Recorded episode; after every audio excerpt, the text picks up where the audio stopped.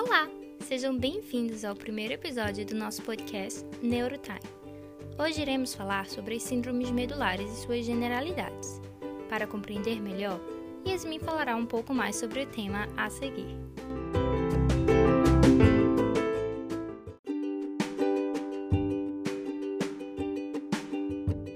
Olá, eu sou Yasmin, estudante de medicina do sétimo período, e no nosso primeiro Neurotime irei falar sobre as síndromes medulares.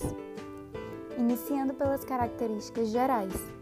As doenças da medula espinhal são coletivamente chamadas de mielopatias, que vem do grego mielo, para medula, e patis, que faz referência a uma classe de doença.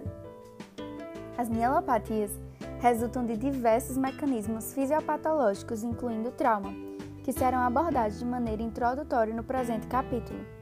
Independentemente da patogênese, os transtornos medulares podem levar a um comprometimento importante nas esferas motora, sensitiva ou na função autonômica.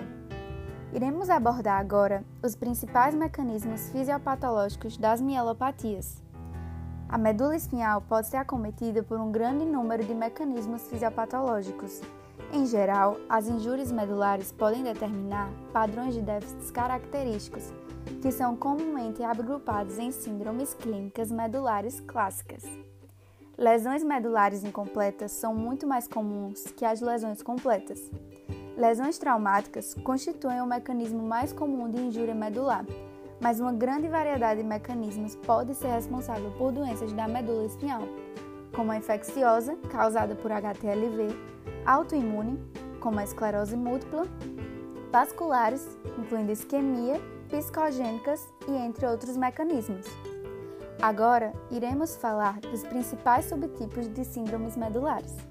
As injúrias medulares podem determinar padrões de déficits característicos, comumente agrupados em síndromes clínicas medulares clássicas, como anteriormente falado. Os principais subtipos de síndrome medulares são síndrome da artéria espinhal anterior, síndrome do cone medular, secção transversa completa, Brown-Séquard e síndrome sirigomiélica, a que serão exploradas nos próximos episódios, no qual iremos discorrer melhor sobre essas mielopatias e adentrar ainda mais no mundo da neurologia. Espero que tenham gostado. Nos encontraremos no próximo episódio.